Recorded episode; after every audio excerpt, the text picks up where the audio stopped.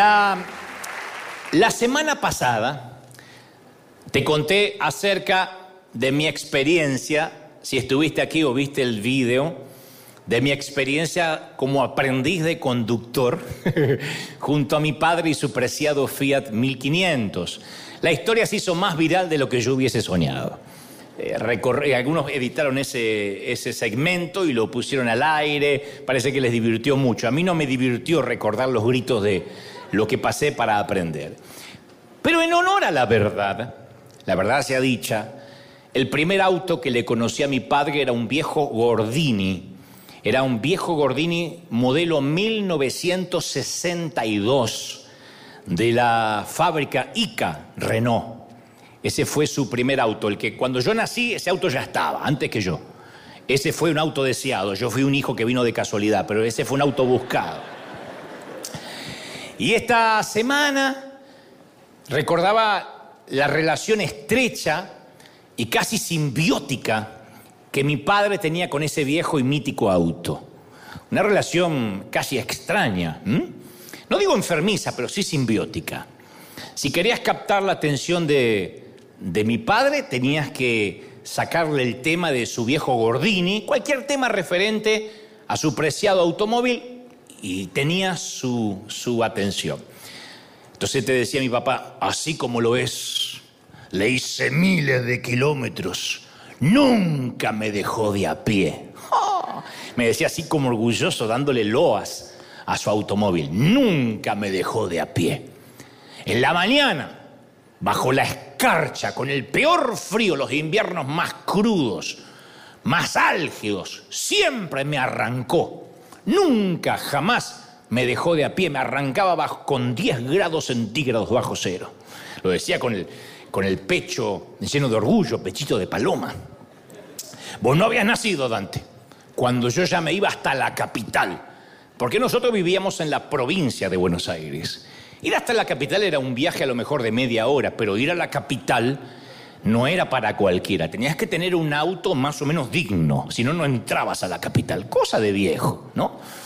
Y yo me fui con ese auto tal como lo ves, que era historia para mí, porque yo estando vivo nunca habíamos ido a la capital. Con ese auto yo me fui a la capital ida y vuelta con un cuarto de tanque de gasolina, no gasta nada, es una maravilla. Y después siempre hacía lo mismo, decía, mirá, y golpeaba, mirá la chapa, ¡Ah! no hay nada que lo hunda.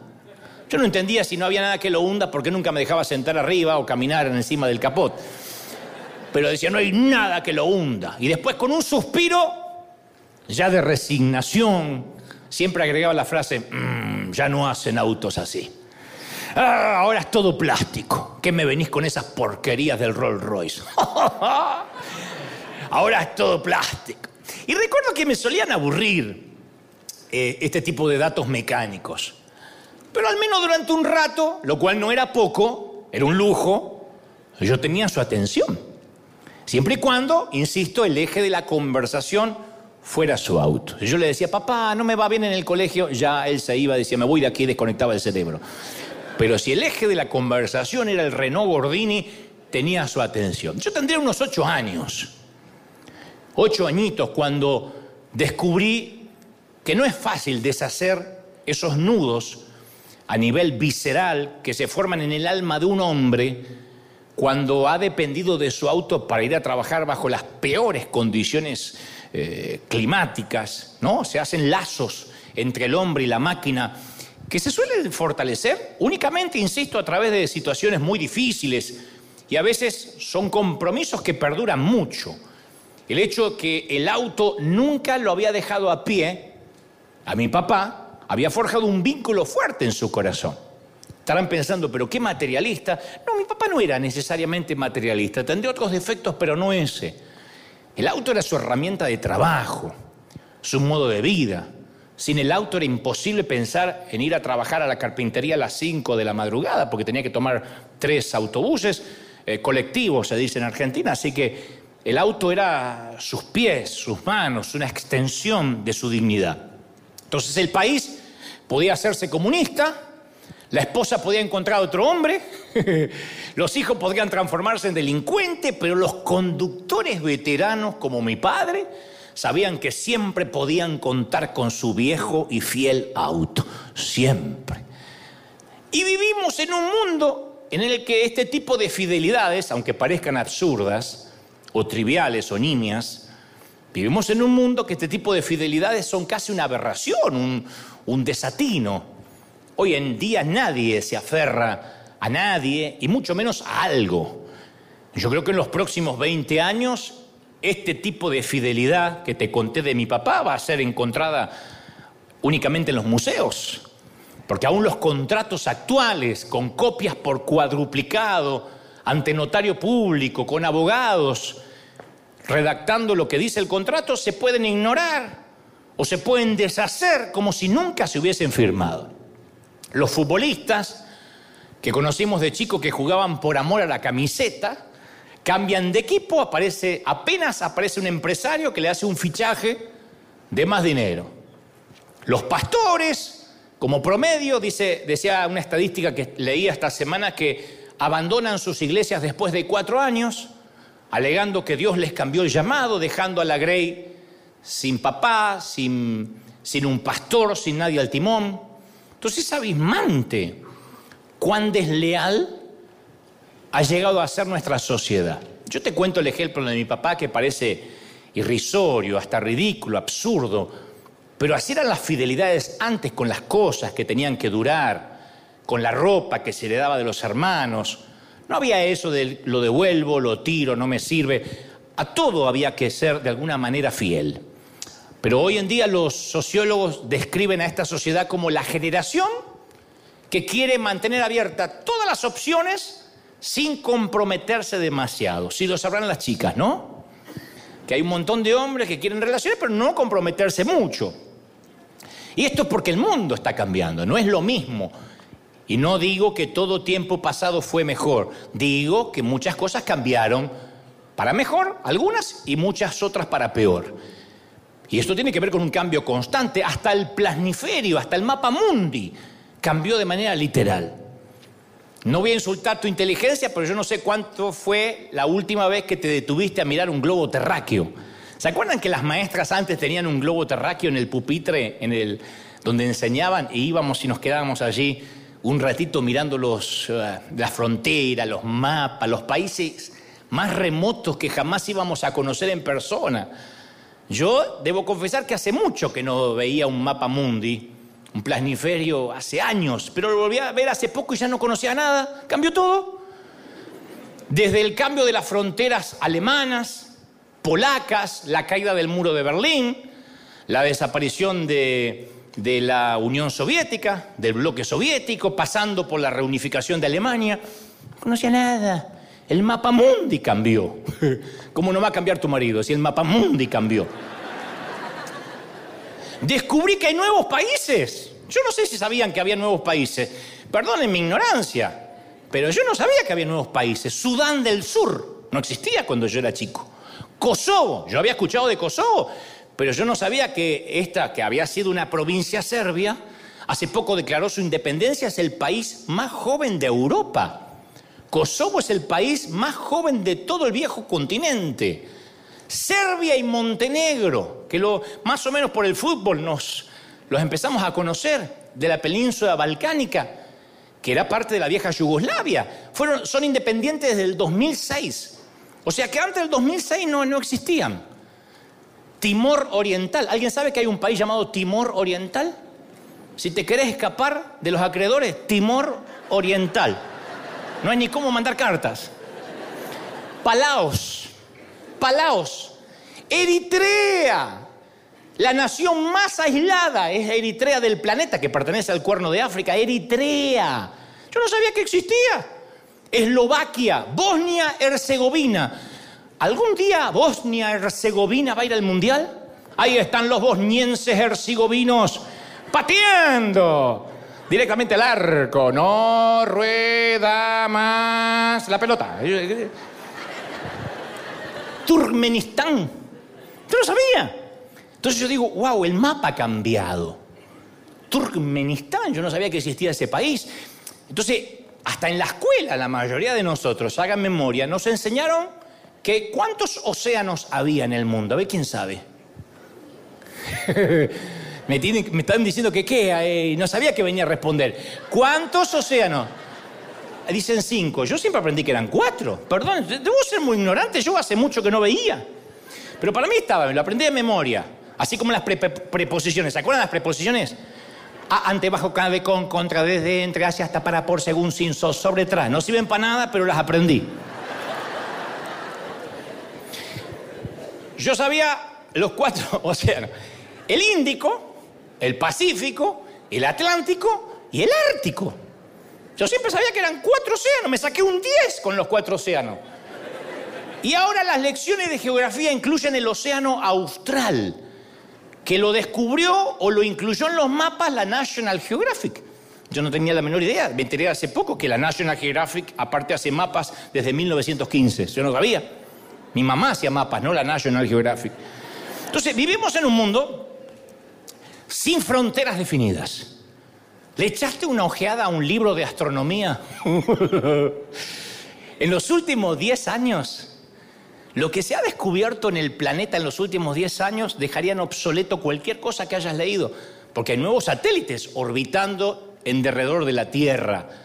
Y todo lo que aprendiste es obsoleto. Para aquellos que no se sentían ignorantes, ya te estoy haciendo sentir así, obsoleto. Yo leía que hay nuevos seis exoplanetas con órbitas rítmicas que se descubrieron. Cuando yo iba a la escuela, apenas se hablaba de la constelación Centauro. Hoy descubrieron todos los planetas que integran esa constelación. Detectaron indicios de agua primigenia en, una galaxia muy lejana, la más masiva del universo. Descubrieron un pedazo errante de la Luna, algo que se desprendió de la Luna que anda dando vuelta. Encontraron vapor de agua en Ganímedes, que es un satélite de Júpiter. Mira todo lo que estás aprendiendo hoy en un ratito, por la misma ofrenda. Descubrieron caníbales galácticos. Ay, no sé. No son zombies que andan así, sino son galaxias más grandes que se roban el gas molecular de las galaxias más pequeñas. Entonces le dicen que son galaxias caníbales. Entonces, contra este telón de fondo, nada más para darte un paneo general que ha cambiado el mundo, el universo, el conocimiento se desactualiza tan pronto como se escribe. Sale el libro, cuando lo vas a comprar ya está desactualizado. Entonces, insisto, contra este telón de fondo, además de una humanidad que huye de los compromisos como la peor peste, nos cuesta horrores, con este, insisto, este panorama, creer que Dios sigue siendo igual. Creer que Dios no cambia. Si cambia el mapa mundi, se le agregan océanos al mundo, descubren nuevas lunas, ¿cómo Dios va a seguir siendo el mismo? Claro, uno ha escuchado muchas veces que la, que la fidelidad de Dios sobrevive a todas las edades y a todas las eras. Lo que Dios dijo para nosotros miles de años atrás es tan cierto hoy como lo era en aquel entonces, no ha cambiado. Y esa seguridad inmutable nos proporciona una roca firme en un mundo que cambia todo el tiempo, en un mundo lleno de incertidumbre. No obstante, hagan memoria, si no, ¿cuántas veces en la vida nos pasamos horas preguntándonos cuándo Dios nos dejará de amar o cuándo nos dejará de bendecir? Insisto, me sorprende mucho la gente del otro lado que me dice, ay, no dejes de decir que Dios me ama porque lo olvido, porque se me va, porque lo doy por sentado. Yo digo, ¿de verdad? ¿Por qué creemos que Dios en algún momento nos deja de amar? nos deja de bendecir. Bueno, vuelvo a lo que decía recién, porque estamos en un mundo de poca fidelidad, de poca lealtad. Durante los últimos años yo he consolado a padres que han perdido un hijo, que es una de las cosas más duras que a uno le tocan como, como ministro, como líder. He ayudado a algunas parejas a superar crisis emocionales. He sostenido la mano de alguien que se estaba yendo, partiendo la eternidad con una metástasis en todo el cuerpo, con cáncer, con leucemia. Pero ¿sabes qué es lo que más recuerdo? Y Dios no me deja mentir. Es la charla con un chiquito de 12 años que una vez quiso hablar conmigo. Nos encontramos en un hotel en ese entonces donde hacíamos nuestras reuniones, porque no teníamos todavía este edificio. Había pasado sus primeros nueve años viviendo en la calle, hasta que el Estado se hizo cargo de él y había terminado, había devenido en un hogar para, para menores. De allí había pasado por unas ocho o diez familias. Si la memoria no me falla, casi una decena de familias, más de una decena de familias que lo habían llevado a prueba con la idea de adoptarlo. Si no se adaptaba a los hermanos, a los, eh, al, padre, supuesto padre o, supuesta mamá, entonces lo devolvían otra vez.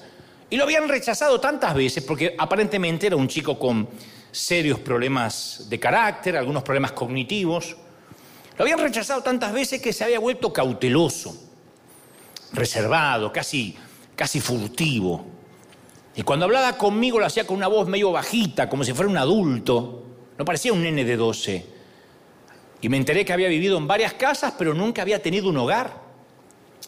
Que había estado con distintas familias, pero nunca se sintió miembro de esas familias. Entonces tenía el rostro ensombrecido, consternado. Y yo pude ver la tensión en la forma en que apretaba su mandíbula cuando hablaba, porque hablaba, insisto, en un tono bajo, parecía esas voces de hombre adulto fumador, pero era evidente que dentro de él había emociones que estaban empezando a hervir. Y me dijo en un momento, estoy harto de que la gente crea que soy una cosa. Harto. Me tiran de allá para acá y yo prefiero volver a la calle, porque por lo menos es un lugar fijo antes de andar en casa en casa. Este chiquilín de 12 añitos se sentía perdido en una tormenta de cambios. Perdido.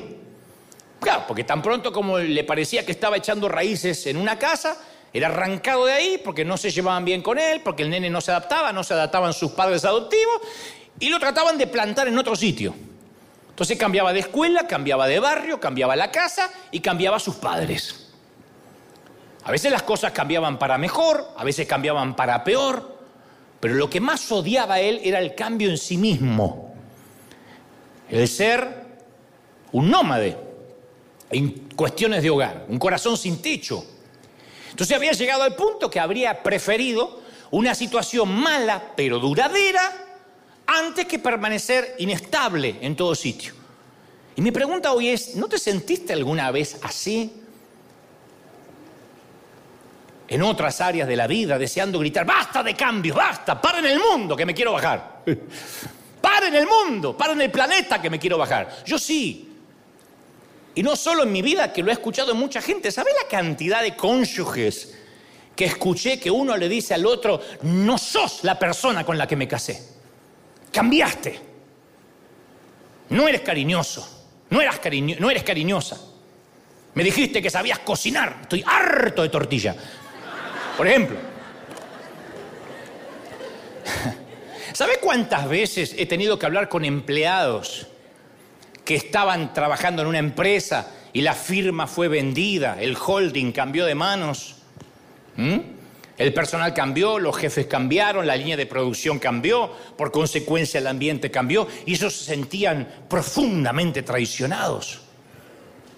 los países cambian, se agregan océanos, se descubren planetas, los gobiernos enteros son sacados del poder, en el peor de los casos por golpe de Estado. Los futbolistas son viejos a los 36 y tienen que retirarse. Los jefes de Estado se mueren, también se mueren las reinas. Algunas duran más que otras, pero se mueren. Entonces estamos perdidos en un mar de cambios, en un océano de cambios. Tan pronto como aprendemos a criar un bebé, tenemos que aprender a criar al que ya empieza a caminar y nunca más se detendrá como caminante. Cuando ya creemos que somos expertos en criar a los que dan sus primeros pasos, tenemos que enfrentar esas extrañas criaturas que dicen llevar nuestro apellido, pero son adolescentes. Entonces, todo cambia. Que nuestro país ganara o estuviera por ganar una copa o el mundial de fútbol no significa que lo va a volver a ganar dentro de cuatro años.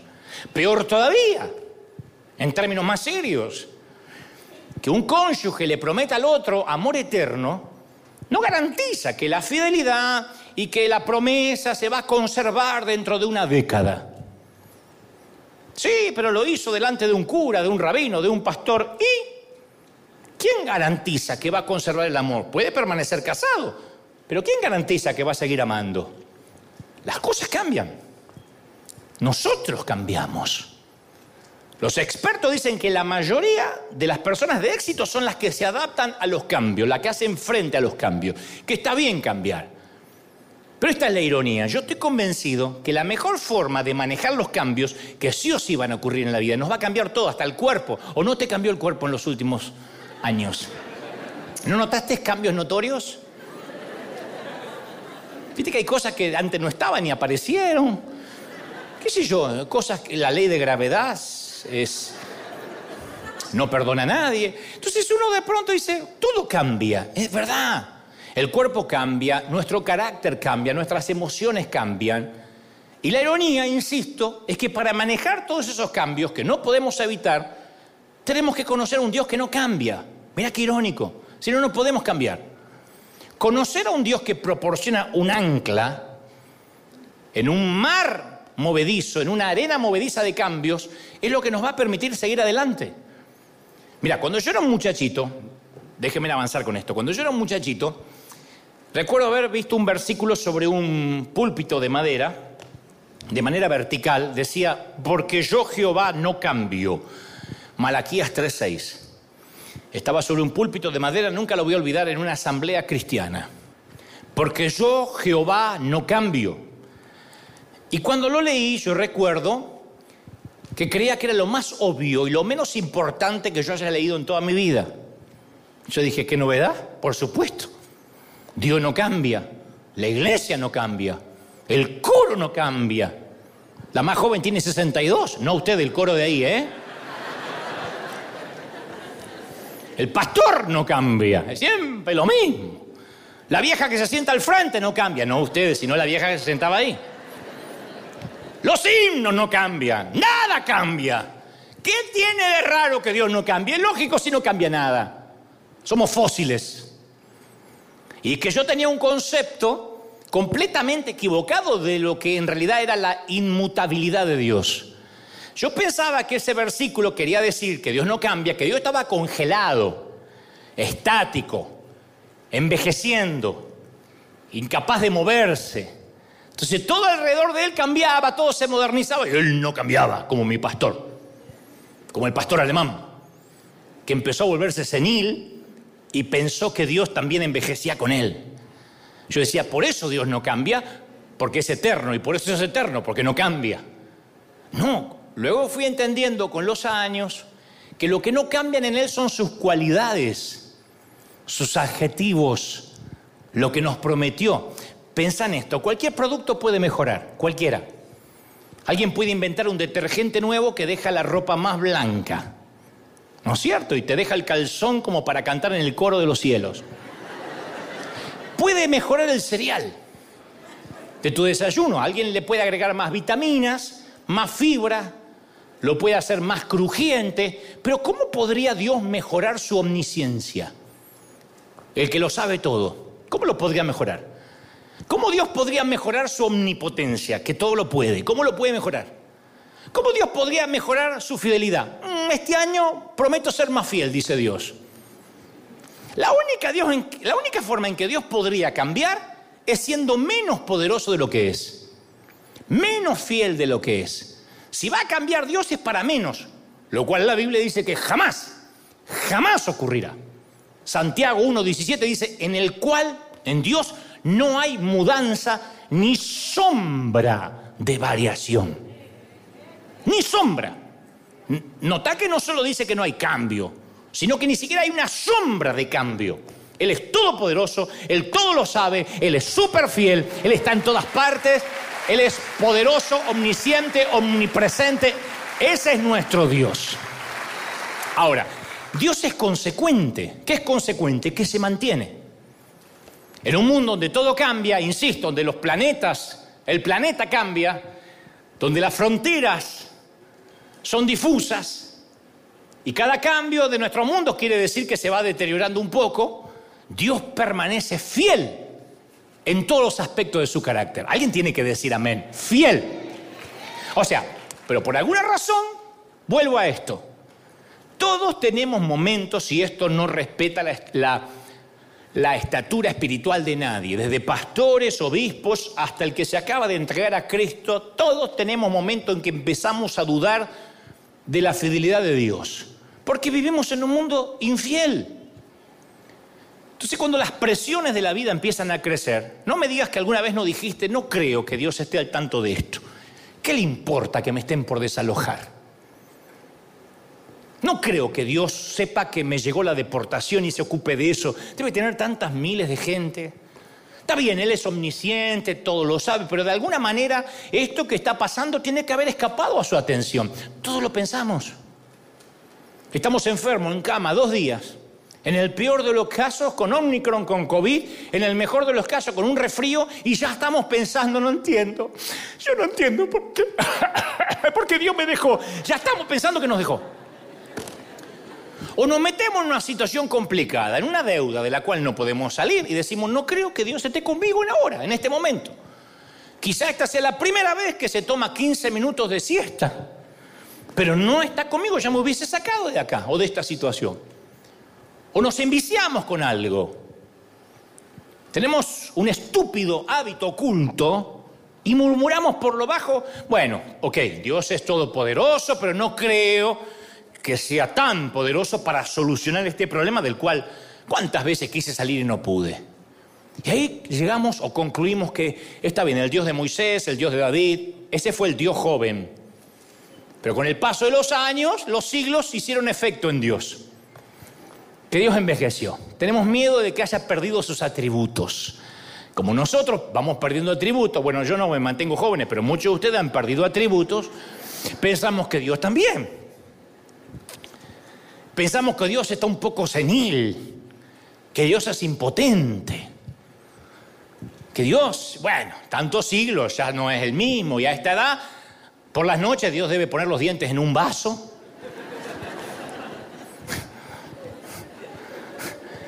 ¿Por qué nos identificamos con Dios, no? Me voy a lavar los dientes, vieja, ya que va, lavame los míos.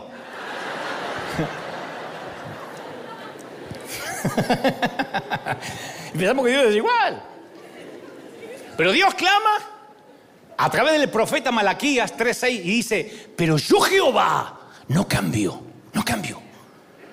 Entonces, así como algunos encuentran en esa declaración inmutable de Dios, en esa naturaleza inmutable de Dios, un alivio, dice, qué bueno que Dios no cambia. Otros, que gracias a Dios no pasa durante este servicio, este servicio sino en el otro, desean que Dios se haya ablandado con los años. Algunos los tranquiliza saber que Dios no cambia, otros los intranquiliza. Dice, yo preferiría que Dios se ablande.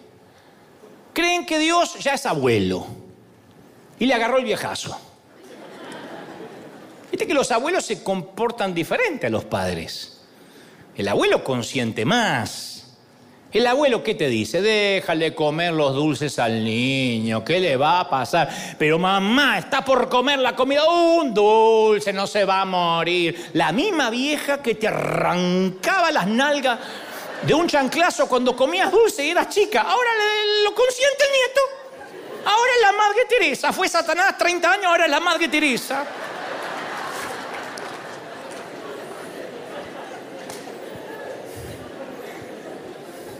Yo no lo podía entender. En mi propia mamá. Agarraba una mandarina, además había una mandarina para cada hijo. Y no es que no había más, había más, pero eso tenía que durar. No toque la mandarina, una más, no, un gajito, no. Salsa para la, comer mandarina. Sí, su abuela la vieja.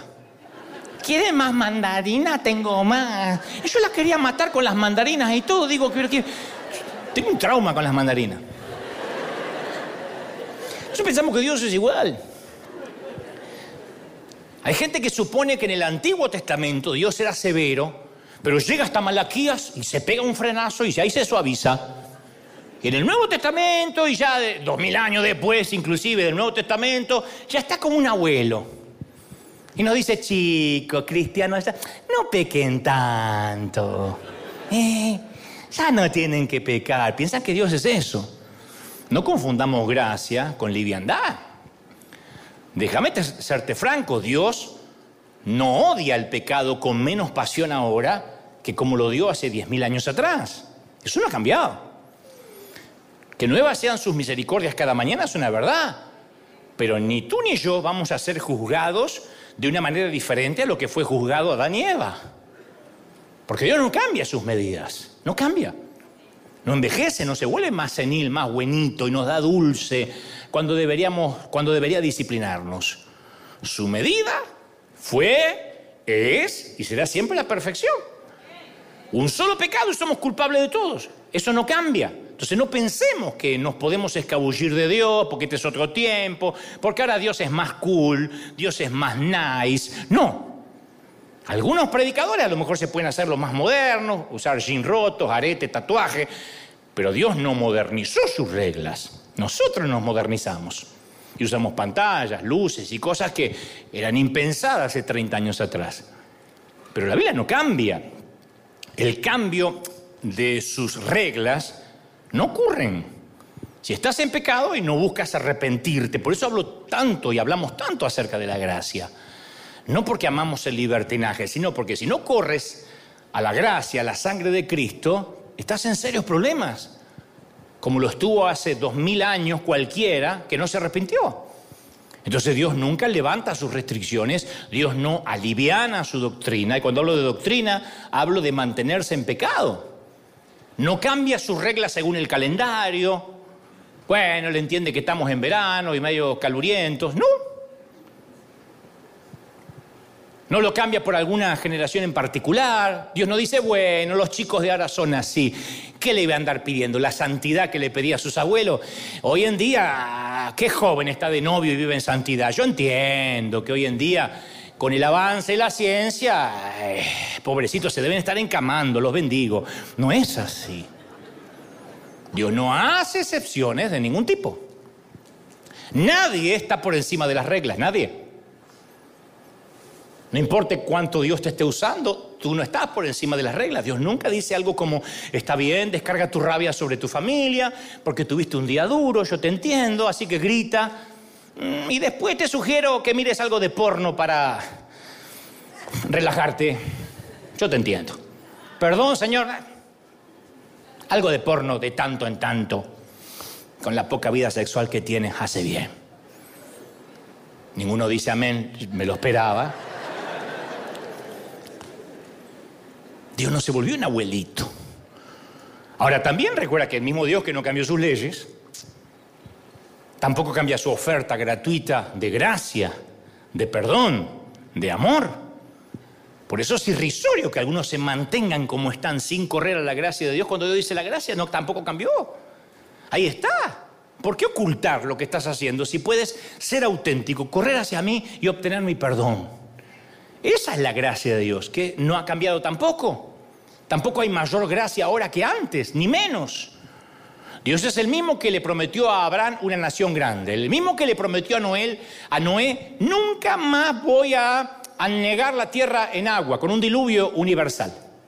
Hizo un compromiso con David y le dijo, voy a levantar a la nación de Israel a nivel de importancia mundial. Una nación chiquitita así.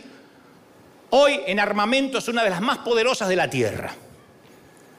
Dios prometió a la iglesia primitiva de Jerusalén que ellos iban a ser la punta del iceberg la punta de lanzamiento para que las iglesias se extendieran a las esquinas del mundo conocido hasta la fecha. Entonces Dios prometía y se anticipaba el tiempo porque Él estaba dispuesto a que se registren sus compromisos porque la naturaleza de Dios es ser fiel. Si Él te dijo te voy a bendecir, no miente.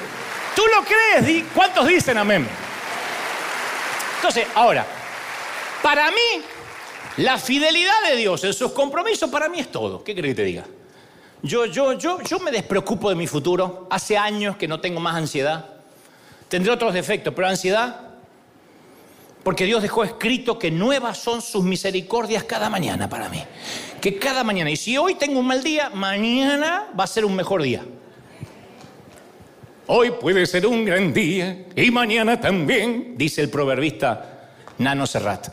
Entonces, Hoy puede ser un buen día, mañana también. Hoy puede ser un mal día, mañana va a mejorar. Entonces, voy más allá. Analizo mi existencia más allá del sepulcro. Porque algunos dicen, bueno, no tenés, no tienes este, ansiedad con respecto a la vida, ¿y qué tal más allá del sol? Y yo me lleno de paz, no le tengo miedo a la muerte, Nunca me preocupé por las noticias, no por eso dejé de ser prudente, pero nunca dije, ay, no, me voy a morir, ay, tengo tos, a ver si, si se me tapan los pulmones, si me muero, si me, me ponen, me entuban. Nunca tuve, yo dije, bueno, yo ya tiene el día y la hora en que me voy a ir. Nadie va a decidir cuando yo me muera, nadie. Ni un virus, ni Satanás, nadie si Dios no dice que tengo que irme con él. Tengo tranquilidad. Y él como si fuera poco, hizo un compromiso inviolable de llevarme al cielo basado en los méritos de Cristo, no en los míos. o sea que no tengo que decir, uy, a ver si Dios me acepta y me borra. No tengo esa neurosis religiosa de tengo que cuidar la doctrina, tengo que cuidar la doctrina. Yo, yo de chiquitito escuchaba tanto que Cristo venía pronto, no lo descarto, no estoy diciendo que no, pero desde el miedo, desde el terror, ¿Sabe las veces que yo llegaba del colegio? Mamá y papá se habían ido al mercado sin avisarme. Y yo me agarraba pánico, tenía 11 años. Me quedé, me quedé, me quedé, me quedé, gritaba. Fui a ver a la vecina. Pa' colmo, esta era católica, la otra era mundana, la otra era musulmana. No tenía referencia para saber si, si me había quedado o no. De pronto aparece mi hermano. Le voy a decir qué alivio. Dije, no, si este es tan sinvergüenza como yo, los dos nos quedamos. Porque dije, a ver si me agarran la semana que justo me borro. Claro, vivía como un legalista neurótico. Y un día voy a las promesas inviolables del Señor que no cambia. Y me dice, no, va a ir al cielo por los méritos de mi hijo. Yo te llevo al cielo por su sacrificio. Cree en Él. ¿No es maravilloso? Si fallo, ¿qué pasa si fallo? Su gracia está a mi alcance. Hay millones de personas que ahorran en dólares, que es la unidad monetaria de la Unión Americana, de los Estados Unidos de América, porque el dólar es fuerte porque lo respalda el gobierno, el tesoro de los Estados Unidos de América. Bueno, yo invierto en promesas de la Biblia porque son respaldadas por el carácter y la naturaleza de Dios. Él respalda cada promesa. Esto es más que el tesoro esto es más que el tesoro de los Estados Unidos. Entonces cuando miro mi vida, yo encuentro serenidad en mi alma. Me he vuelto un tipo sereno. Y esa serenidad no es producto de la meditación, del yoga, no es producto de años de acumulación de buenas obras, ni, ni emana de mi sabiduría, ni mi concepto esotérico. Tiene su origen esta, esta serenidad en la naturaleza de Dios quien hace compromiso y los cumple. Yo estoy atado a alguien que si prometió lo cumple. Entonces cada vez que cantamos, tu fidelidad es grande. A mí me gusta mirar alrededor y ver cómo lo canta, cómo canta esta canción la gente con cabello cano, la gente canosa, la gente adulta, los que no tienen cabello. Lo canta con una convicción tu fidelidad incomparable Cierra los ojos y dice, nadie como tú, bendito Dios. Veo que sus venas se inflaman, se inflaman. Grandes tu fidelidad. Y tienen el rostro dominado por una sonrisa de seguridad. Cada sílaba, yo lo veo que la acentúan con absoluta certeza. Los tienden a cantar como una canción viejita, aburrida, un poco monótona. ¿Por qué? Porque los adultos, los más ancianos, han experimentado la fidelidad de Dios. Están seguros de lo que cantan y que lo que cantan es verdad. Lo han cantado en los hospitales, en las salas de cuidado intensivo, junto al panteón. Lo han cantado durante el divorcio, en la separación, en el casamiento, cuando tuvieron que arrojar un puñado de tierra sobre un ataúd. Y saben que Dios es fiel. Y lo cantan con la misma certeza que mi papá hablaba del Gordini. Con esa certeza decía, nunca me dejó de a pie. Y sus ojos se encendían en fuego. Bueno, para esa gente la fidelidad, de Dios no es un tecnicismo teológico, es la historia de sus vidas.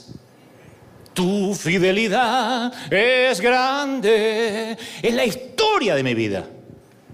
En cuanto a mí, cuanto más años tengo, con más emoción canto esa canción. No quiere decir que sea viejo, pero no lo, no lo canto ahora como cuando tenía 20. Para mí era una canción más. Ahora cuando canto Tu fidelidad incomparable es, nada llena más mi corazón que esa canción. Porque habla de Él. En un mundo de constantes cambios, Él es fiel. Entonces, la fidelidad de Dios, ¿a qué nos lleva? A un segundo punto, a saber, porque hemos sido hechos a imagen y semejanza de Dios y eso siempre nos gusta. Dios espera que también hagamos compromisos y los cumplamos. Una mañana de sábado, tres hombres diferentes se preparan para una semana de navegación. Los, los, tres tienen un pequeño bote, un yate, un pequeño botecito para andar por la bahía. El primer hombre se sube a bordo, se cambia de ropa, pone música, no se pierdan el detalle y pasa la mayor parte del tiempo holgazaneando en el bote que todavía sigue amarrado al muelle. Nunca le quita las amarras al bote del muelle. Pero le encanta estar ahí en el bote que se mueve un poquito junto al muelle, duerme la siesta, holgazanea, se lleva un iPad. El sábado en la noche duerme ahí en la cabina, siempre amarrado al muelle. El domingo cumple más o menos la misma rutina del día anterior, lo limpia un poquito, lee, duerme la siesta, está en el iPad. A las 4 de la tarde regresa a casa, empaca todo y se vuelve. Nunca quitó las amarras. Después hay un segundo hombre que va a navegar, porque eran tres. El segundo llega a su bote también el sábado temprano. Está anclado en la misma marina, trae el mismo equipo, escucha la misma música, pero luego hace algo diferente. Esta, este quita las amarras y echa a andar, el motor. Suelta las amarras, sale del embarcadero, navega por la bahía, que es donde están estacionados, aparcados los otros botes. Pasa una hora mirando, chusmeando los otros botes. No sale de la bahía y tira el ancla para cocinar la cena. Esa misma noche se aventura hasta el rompeolas, que es el espigón, o lo que llaman también la escollera, esa estructura costera, que si es transitable se le llama malecón. Va hasta ahí, pero no cruza el mar abierto, le da una mirada y regresa y duerme en el bote. El tercero llega al bote el sábado temprano también, lleva sus cosas a bordo, sale del embarcadero y este directo, va recto a la ribera pone pro a mar afuera, iza las velas y cuando el viento las infla apaga el motor y entra a mar abierto. Y escucha el tipo cómo las velas resisten al viento y al agua rugiendo cuando son cortadas por el casco. Siente cómo se levanta, cómo se encrespan las olas y sigue avanzando hasta que pierde de vista la tierra. Y pasa toda la noche, es un viejo lobo de mar. Pasa toda la noche en el océano, a pesar del movimiento del bote, y vuelve el domingo a la noche de navegar. El lunes a la mañana se le pregunta a los tres hombres, ¿qué hicieron el fin de semana? Y cada uno va a decir, salí a navegar. Ahora, ¿los tres hicieron lo mismo? Técnicamente los tres salieron a navegar, ¿correcto? Los tres salieron a navegar. La misma analogía tiene que ver con nuestros compromisos. Hay aquí gente que se compromete con Dios, pero nunca tiene intención de abandonar el muelle la autonomía ni la independencia. Y a mí como pastor me consta. Yo antes intentaba cambiarlos, ahora me di cuenta que es parte de la semilla que no caerá en buena tierra por mucho que lo intente. Y no digo que sea gente mundana, carnal, no, gente que no está dispuesta nunca a soltar las amarras del, del bote. Les gusta estar anclados al muelle. Juegan a simular que son cristianos se dejan ver en la iglesia un par de veces al mes, dejan caer un billete de 5 dólares en la ofrenda. Bueno, pongo 5 esta vez porque ando dador y ponen 5. Se esfuerzan por lucir religiosos, pero nunca quitan las amarras del bote, nunca. Los he visto a lo largo y a lo ancho de mi vida. Siempre se las arreglan para mantener una conexión con la playa. Siempre. Son casi cristianos.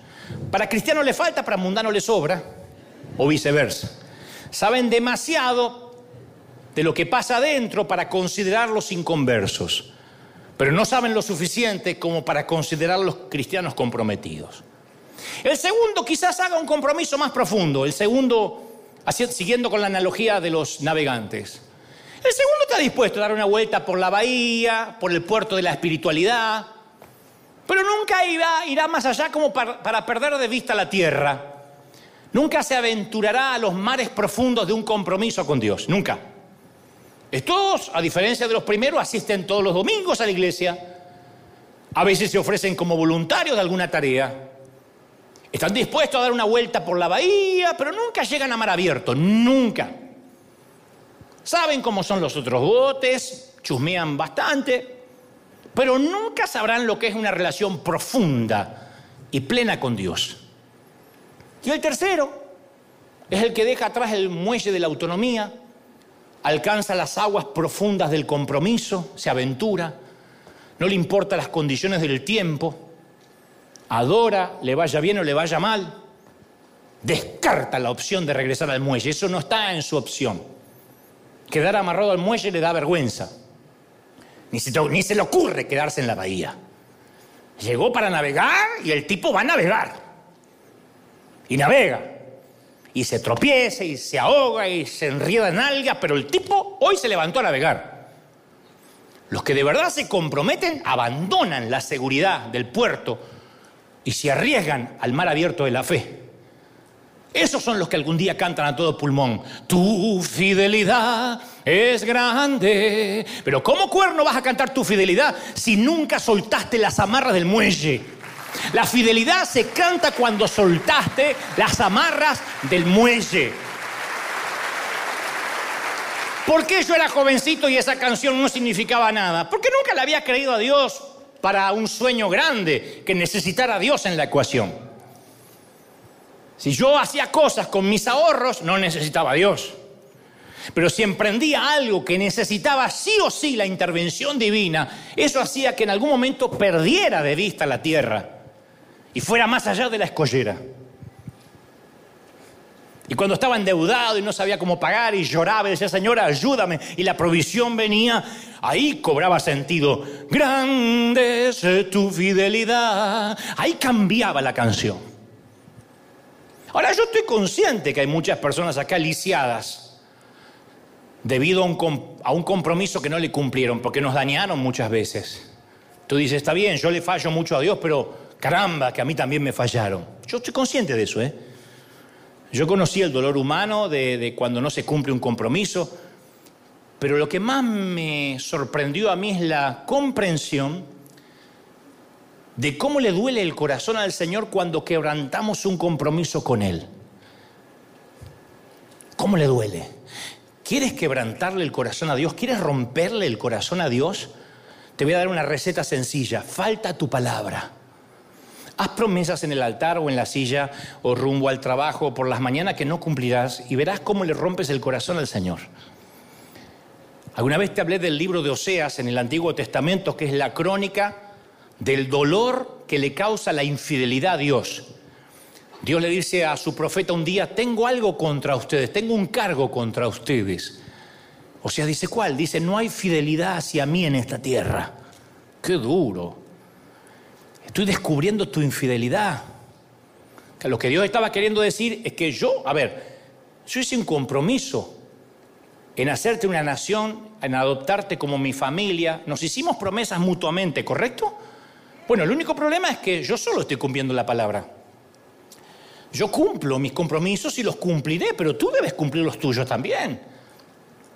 Entonces Dios, para dramatizar, cuán herido estaba en su corazón, le instruye a Oseas, la historia la voy a contar muy rápida, le dice a Oseas que haga una de las cosas más extrañas jamás pedidas por Dios en la Biblia. Le dice, ve a la zona roja, busca una prostituta, una mujer que cobre por los favores sexuales dispensados a los hombres, y cásate con ella.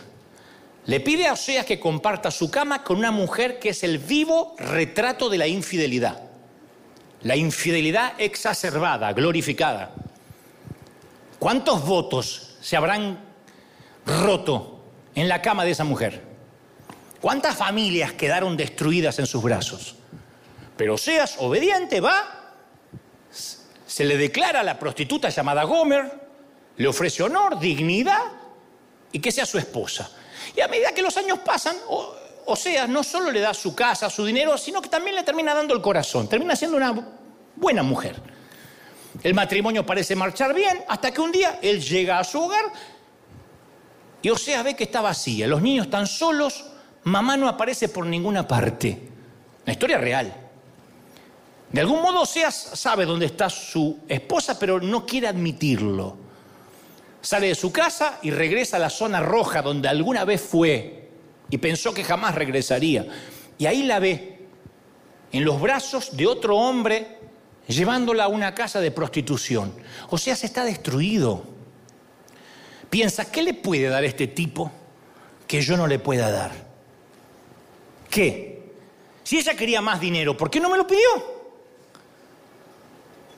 Si quería amor, ¿no eran mis brazos mejores que los de un extraño? Pero la historia no termina acá. Dios le habla y le dice, quiero que vuelvas a la zona roja, busques al proxeneta de Gomer, le hagas una oferta, la compres y la traigas de regreso a casa. Habla con el explotador y que te la venda. O sea, dice, ella ya barrió el piso con mi corazón. Y para ser sincero, si lo rompe por segunda vez, no lo voy a soportar. ¿Sabes qué le dijo Dios? Ah, ahora sabes cómo me siento. Yo le dije a mi pueblo, seré su Dios, los amaré, cuidaré de ustedes, los limpié de la mugre, siempre estaré cerca, los haré fuertes y mira cómo me han tratado. O sea, tienes el corazón destrozado porque alguien a quien tú amabas no cumplió sus compromisos contigo, ella violó tu confianza, ¿no es cierto? Bueno, yo he recibido millares de esos golpes arteros y taimados. Mi corazón está acribillado con las balas de la infidelidad de los que cantan tu fidelidad el domingo y el lunes lo pisotean. Y todos hemos sido Gomer ante Dios. Nos sentamos en la iglesia y decimos, Señor, voy a dejar ese pecado, voy a dar ese paso que estés, estás esperando que dé, te prometo que lo haré. El tiempo pasa, meses más tarde nos damos cuenta que no hemos dejado de hacer lo que dijimos que no haríamos y que no hemos empezado a hacer lo que prometimos que haríamos. Entonces cuando yo leo a Oseas me doy cuenta que mi desobediencia, mi infidelidad no enoja a Dios, lo deja sin respiración, le rompe el corazón. Porque Él sufre por tú y por mi infidelidad. Somos la sociedad de los infieles. Tú, yo, todos. Somos infieles. El gato maulla, el perro ladra, la suegra molesta y nosotros somos infieles. Es parte de la naturaleza. Y entonces estás preguntándote, ¿y qué quiere Dios de mí? A ver, a ver, eh, me hace sentir muy mal. ¿Cómo, cómo hago para dejar de ser infiel? Es cierto. ¿Cómo hago? Bueno, tengo la solución. Los dioses del antiguo eh, eh, mundo pagano responderían, dame tu primogénito, quémalo en una pira. Los dioses de otras religiones podrían responder, sigue las reglas, tienes 500 leyes para seguir. Pero te diré lo que dice mi Dios y tu Dios. ¿Quieres ser fiel? dame tu corazón y vamos por la vida caminando juntos. Sin esfuerzo, dame tu corazón, cree que te perdoné y dame tu mano, camina junto conmigo. Alguien tiene que creerlo, díganme amén. En el siglo 8 antes de Cristo empezó la gente a preguntarse, ¿qué quiere Dios de nosotros? Así como ustedes o como yo hoy. Y empezaron a considerar varias posibilidades. Y en medio de la confusión Dios levantó un profeta llamado Miqueas, que como parte de su enseñanza recogió esos interrogantes extraviados en Israel y luego escribe muy atinadamente en Miqueas 6:6 dice, "¿Con qué me presentaré ante Jehová y adoraré al Dios Altísimo? ¿Con qué? ¿Con holocaustos? ¿Me presentaré con becerros de un año? Ah, no, no, no, no, tal vez se agradará a Dios con millares de carneros. ¿O qué tal? Diez mil, diez mil arroyos de aceite. No una redoma, diez mil arroyos de aceite. ¿O qué tal si doy mi primogénito, mi hijo mayor, por mi rebelión? ¿O el fruto de mis entrañas por el pecado de mi alma? Uno advierte el sarcasmo en las palabras de Miqueas. Es como si estuviera diciendo hoy, a ver, ¿qué, quiere Dios de mí? ¿El diezmo? ¿Los ahorros de mi vida? ¿No? ¿No es suficiente? ¿Y qué tal si le diera, no sé, las acciones de Microsoft, las de Amazon, las de Tesla, todas juntas? Oh, no, y si no es suficiente, ¿qué tal si, si le doy mi primogénito, le entrego mi hijo en un altar? Micleas dice, no, ese no es Dios. No hay que concluir en eso, Él no quiere sacrificios. No es más ayuno lo que te está pidiendo. No te pide más congregarte, más siembra necesariamente. No te dice, eh, no estás orando los lunes. Esta gente que habían hecho la pregunta no habían entendido en absoluto el carácter de Dios, la naturaleza de Dios. Ninguna de estas cosas iban a satisfacer su corazón. Entonces, ¿qué es lo que Dios quiere? Y Miqueas da una sencilla respuesta.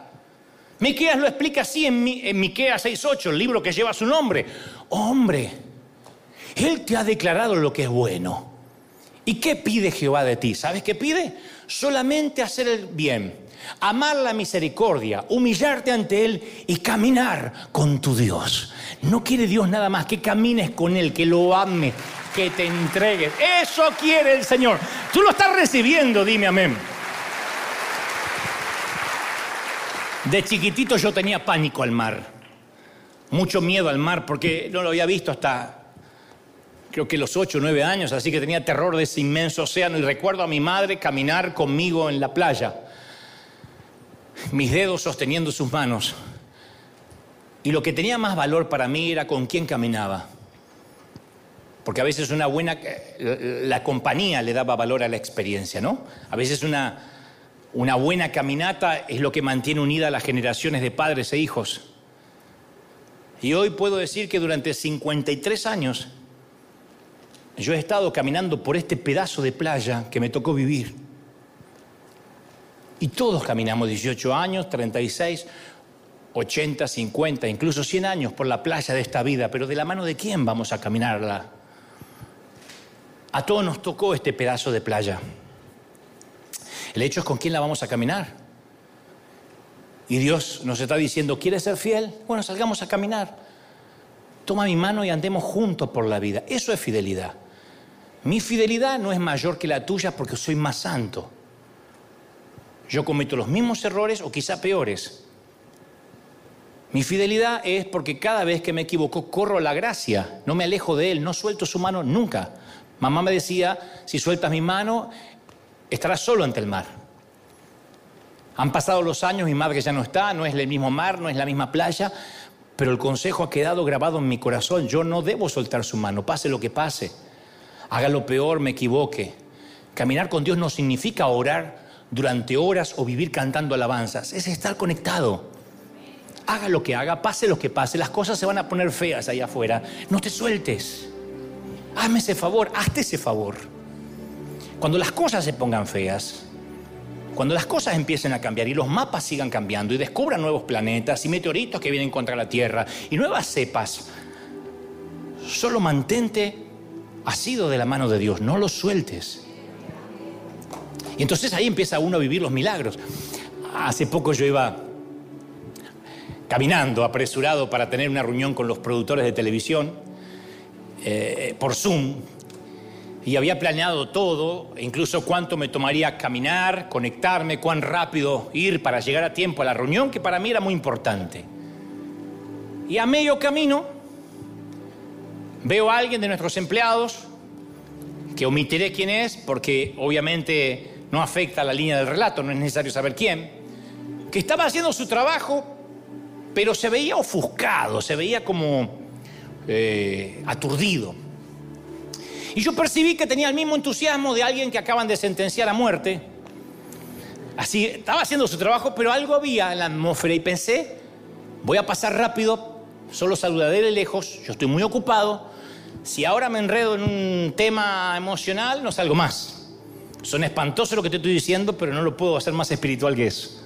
Te dirán, ay, pero qué poco corazón pastoral. Y bueno, yo te dije que era infiel. Nada más que hoy justo me tocó todos los fieles que vinieron, pero en fin. Yo dije rápido, rápido, otro día, otro día. Después le digo a uno de los muchachos, de los pastores, que se comunique con él. Iba a seguir camino cuando sentí que Dios me apretaba la mano y me susurró, detente y pregúntale qué le pasa. Es una corazonada así fuerte como, no puedo decir una voz audible, pero una corazonada fuerte. Así que me, me detuve, lo saludé y dije, esto quizás sea rápido. Quizás me diga, no, está bien, está bien. Le digo, ¿te sentís bien? Y me mira con una media sonrisa y sus ojos me dijeron, no, no me siento bien, pero usted siempre está ocupado.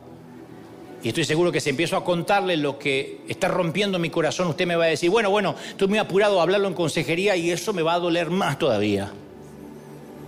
Sentí que todo eso me lo dijo con sus ojos, aunque con su boca me dijo, sí, sí, bien. Y Dios me apretó la mano un poco más. Esto pasa porque ya llevamos unos años caminando juntos por este pedazo de playa. Me apretó un poco más y me dijo que la otra reunión espere. Escúchalo. No, porque no hay un momento que dice, ay, sí, señor, yo pensaba lo mismo. No, yo siempre estoy, yo siempre estoy pensando otra cosa. Yo no sé ni cómo Dios me usa, porque yo siempre estoy pensando irme para el otro lado, siempre. Entonces volví y le dije, no, mira, sabes, en realidad no estoy tan apurado. Cuéntame qué te pasa. Y lo que me contó luego es algo que quedará entre nosotros para siempre. Pero la historia terminó con que Dios me pidió que lo honre con una suma de dinero de, de mi cuenta personal además de decirle un par de consejos que creo Dios me dijo que le dijera. Y más tarde, cuando yo pensé en ese momento, con Dios y el hombre, me di cuenta que este, este muchacho, este empleado, posiblemente habrá escuchado centenares de mis mensajes. Pero con el correr de los años, cuando él contempla el pasado y reflexione la influencia de mi vida sobre la suya, es probable que no recuerde casi los mensajes. Pero sin duda, va a recordar el día en que me detuve para hablarle y le ayudé de una manera práctica a resolver sus problemas. Eso no lo va a olvidar. No lo olvidará. ¿Y sabe cuál es? Si aquel día yo no hubiese caminado con Dios por este pedazo de playa, no habría sentido el apretón de mano cuando me dijo que me detuviera. Habría pasado de largo y tanto ese hombre como yo no habríamos tenido ese encuentro que, que nos produjo. Eso es fidelidad. Tan sencillo como eso. Por si alguien creía que el mensaje iba a terminar haciéndole promesas de ayunar 40 días o orar tres horas al día. No, es caminar tomado de la mano de Él de manera sencilla, oírlo. Entonces cuando camino con Dios al final del día, no siempre pasan cosas espectaculares, pero al poner la cabeza sobre la almohada digo, bueno, hoy no hice nada grandioso, pero caminé contigo e hice algunas pequeñas cosas bien. Y si no entiende lo que estoy diciendo, lo que estoy describiendo, entonces no entiendes el cristianismo. Si no vives así hoy, te estás privando voluntariamente de la parte más hermosa de lo que significa vivir plenamente. Porque cuando realmente caminamos con Dios, la vida ahí es cuando empieza a tener sentido. No te estoy diciendo que la vida va a ser perfecta o incluso va a ser placentera. Pero te estoy diciendo que gradualmente iremos experimentando el cumplimiento de la promesa que Jesús hizo en Juan 10:10 para que tengan vida y la tengan en abundancia. Y le hablo a todos los que están a medio vivir, a los que no tienen vida en abundancia, que solo sobreviven, pagan gastos, corren toda la semana y su semana es un corre y corre. La vida no es pagar las tarjetas de crédito, la vida no es pagar la hipoteca, la vida no es pagar la renta. La vida no es mandar los hijos al colegio, la vida no es casarse, ni descasarse, ni tener hijos o no tenerlo. La vida es vivirla plenamente, un día a la vez, plenamente. Y yo espero que décadas más adelante, a partir de hoy, algún día puedas decir de Dios lo mismo que mi padre de su Gordini. He viajado tres décadas con Dios y nunca me ha dejado de a pie. Nunca ha estado conmigo en el frío, en los inviernos. Y mira, no hay nada que hunda esta roca. Dios ha estado conmigo en los tiempos difíciles, en los tiempos de mi matrimonio, en los tiempos de la salud frágil de mi hijo ha estado conmigo en los inviernos bajo la escarcha, junto a la sala de cuidados intensivos, junto a la orden de desalojo, junto a la orden de deportación y nunca, ni siquiera en el panteón, en el cementerio, me ha soltado la mano. Nunca me ha abandonado. Cuando alcances ese nivel de fidelidad, oiga, cuando alcances ese nivel de fidelidad, fidelidad, a lo mejor un día ¿Quién sabe? No te lo prometo. Un día estás sentado en un restaurante y alguien que no conoces en una mesa vecina lo ves sumido en una tristeza profunda, tomando su café, y Dios te aprieta la mano y te dice, pregúntale cómo está. Y entonces habrás encontrado el deleite de ser cristiano, lo fascinante de caminar con Él en su fidelidad. En un mundo donde las plagas, la epidemia peor que el COVID es la infidelidad, Dios es un Dios que cumple sus compromisos. Dios es fiel. Vamos, celebra al Rey de Reyes. Vamos, dale un aplauso grande, que se escuche en todo el mundo. Que ese aplauso se escuche en Argentina, se escuche en Ecuador, en Venezuela, Paraguay, Uruguay, Perú. Que se escuche en Italia, en España. ¡Ay, hay gozo en la casa de Dios! ¿Cuántos lo creen? Díganme amén. ¡Aleluya! ¿Cuántos reciben esta palabra? Díganme amén. Di conmigo, Señor Jesús. Fuerte, Señor Jesús. Fuerte, entra en mi vida. Anota mi nombre en el libro de la vida. Perdona mis pecados. Gracias, Señor, por este día. Te bendigo. Gracias, Padre, por perdonarme. Amén. Gloria a Jesús. Levanta tus manos un momento, por favor. Tu fidelidad es grande. Grande es tu fidelidad. Uy. Uy. Aleluya. ¿Pueden sentirlo? Bendito eres. Todos. Levanta las manos y dile, Señor, tantos años de caminar juntos por este pedazo de playa de mi vida y nunca me has dejado. Gracias. A lo mejor nunca le diste las gracias por eso. Hoy deberías decirle gracias por tu fidelidad, gracias.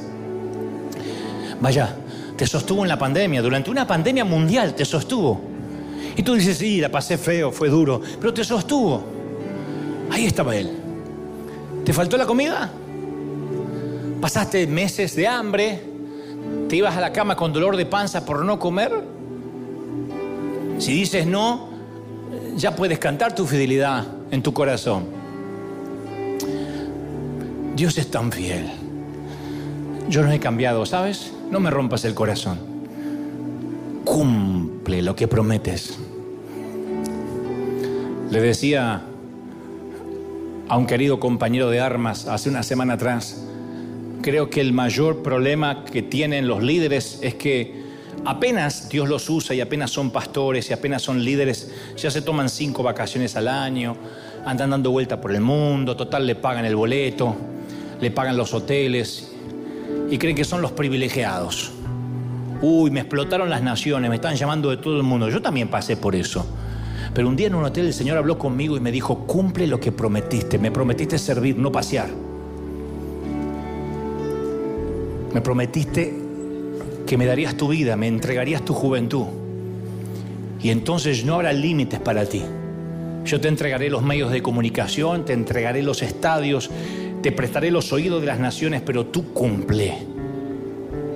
Y esto no significa que yo no descanse, significa de que no tengo que tener el ministerio como una opción a ser un flojo, a ser un holgazán. Los lunes yo trabajo, a primera hora. No tengo días de descanso porque el domingo me dejó muy agotado. Por favor, qué insulto a los que trabajan. Entonces, aquellos que son enfocados, aquellos que trabajan, aquellos que se esfuerzan, están cumpliendo el enfoque para el cual fueron llamados. Aunque Dios endurezca el corazón del faraón, no te muevas de tu asignación. Le hablo a, las, a los pastores de iglesias pequeñas que a veces sienten de bajar los brazos y decir hasta acá llegué, voy a cambiar de barrio, de país. Tú no te tienes que mover donde Dios te plantó. Y tu fidelidad, tu fidelidad, tu permanencia hará un cónclave con la fidelidad de Dios. Y eso te sostendrá, y eso te mantendrá firme. Sé fiel. Continúa, por ahí es. No ha sido fácil, la Catedral de Cristal no fue fácil. Algunos piensan que fue un paseo por el césped, por el parque, pero por Dios, era un grupito pequeño, en, un edificio que los americanos habían vendido. Fue tan duro y más de una vez dije, no, hasta acá, me equivoqué, Señor, esto es una vergüenza. Y Dios me decía, sé fiel, permanece, párate ahí y mi gracia estará contigo. párate ahí y da una palabra. Párate ahí y guíalos. Y ha sido duro en enfermedad, en crisis, en problemas, pero Dios ha sido fiel. Lo único que puedo dar es mi torpe fidelidad. Aquí está, Señor. Entonces entrega tu servicio a los que sirven. Estoy hablando a los que sirven en todo el mundo, no solo aquí en River. Que dicen, es poco lo que puedo hacer. Vaya caramba, pero es parte de tu agradecimiento. No pagas lo que él hizo. Pero es lo mínimo que se espera, que seas agradecido. Y en el agradecimiento esté tu fidelidad, el venir. Gracias por venir, gracias por congregarte. Gracias por llenar estos sitios. Gracias por no ser parte de los flojos que dice, lo veo en casa. No, yo no voy. Gracias porque esa fidelidad hace que Dios también se mantenga fiel contigo. O seas, o seas, te rompieron el corazón y no puedes vivir. Imagínate lo que yo siento. Me lo han roto miles de veces, me han acribillado con infidelidad. Pero yo sigo siendo fiel. Levanta las manos y dile, Señor, gracias por tu fidelidad. Gracias, Padre. He hablado lo que me has dicho que diga, he transmitido lo que creo has puesto en mi corazón. Señor, gracias por esta cuna de campeones, por estos obreros de primera línea, por estos generales tuyos. Gracias porque hasta aquí nos has bendecido. Señor, y hoy yo declaro que cosas que ojo no vio, ni oído yo, ni han subido a corazón de hombre, las tengas listas para los que están oyendo este mensaje aquí, en el arena y en el resto del mundo. La presencia de Dios sella esta palabra. Espíritu Santo, sella esta palabra. Yo te pido, Dios, a los que han sido infieles, los que han fallado como yo tantas veces, Dale, Señor Jesús, ahora fuerzas nuevas para que esta promesa que están haciendo ahora sí se cumpla. Hale promesas cortas a Dios. Dile, Señor, esta semana te prometo caminar contigo. Y será un día a la vez, una semana a la vez. Y luego caminar el martes y luego el miércoles y otra vez el jueves. Y así será. Y entonces tu vida será un poquito mejor. Porque la fidelidad de Dios trae vida y vida en abundancia. Gracias, Señor. Gracias por tu presencia, por tu unción. Gracias Gracias por este tiempo. Gracias por tu bendición. Padre, yo declaro que un viento de otra parte, del norte, del sur, del este y del oeste, sopla ahora sobre tu iglesia. Sopla ahora sobre esta congregación. Declaro bendición. Levanta tus manos y dile, Señor, yo recibo esta palabra. Se hace carne en mi vida. Padre, que sea escrita esta palabra en las tablas de nuestro corazón, atadas a nuestro cuello. Bendigo, soplo sobre tu iglesia, sobre tu ejército, sobre tus hijos, la mayor bendición. Lo declaro en el cuerpo, en el alma y en el espíritu. Amén, amén y amén. Gloria a Jesús. Nos quedaríamos orando toda la mañana, pero hay otro servicio. Dios te bendiga, Dios te guarde hasta el domingo que viene. Chao. Chau, chau, chau, chau, gente. Nos vemos en siete días. Firme como talón de oso. Bendecido.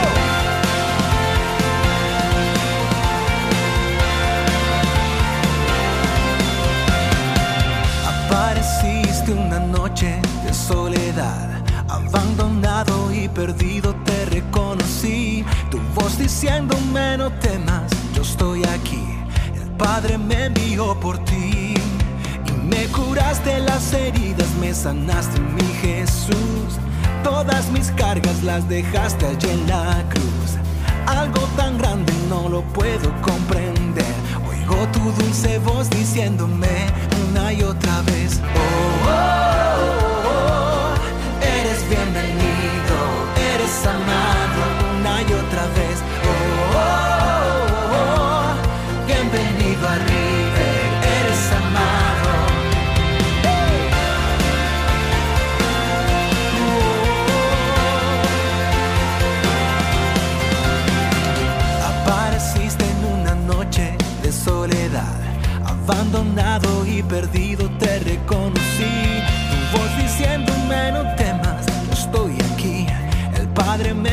por ti. Y me curaste las heridas, me sanaste mi Jesús.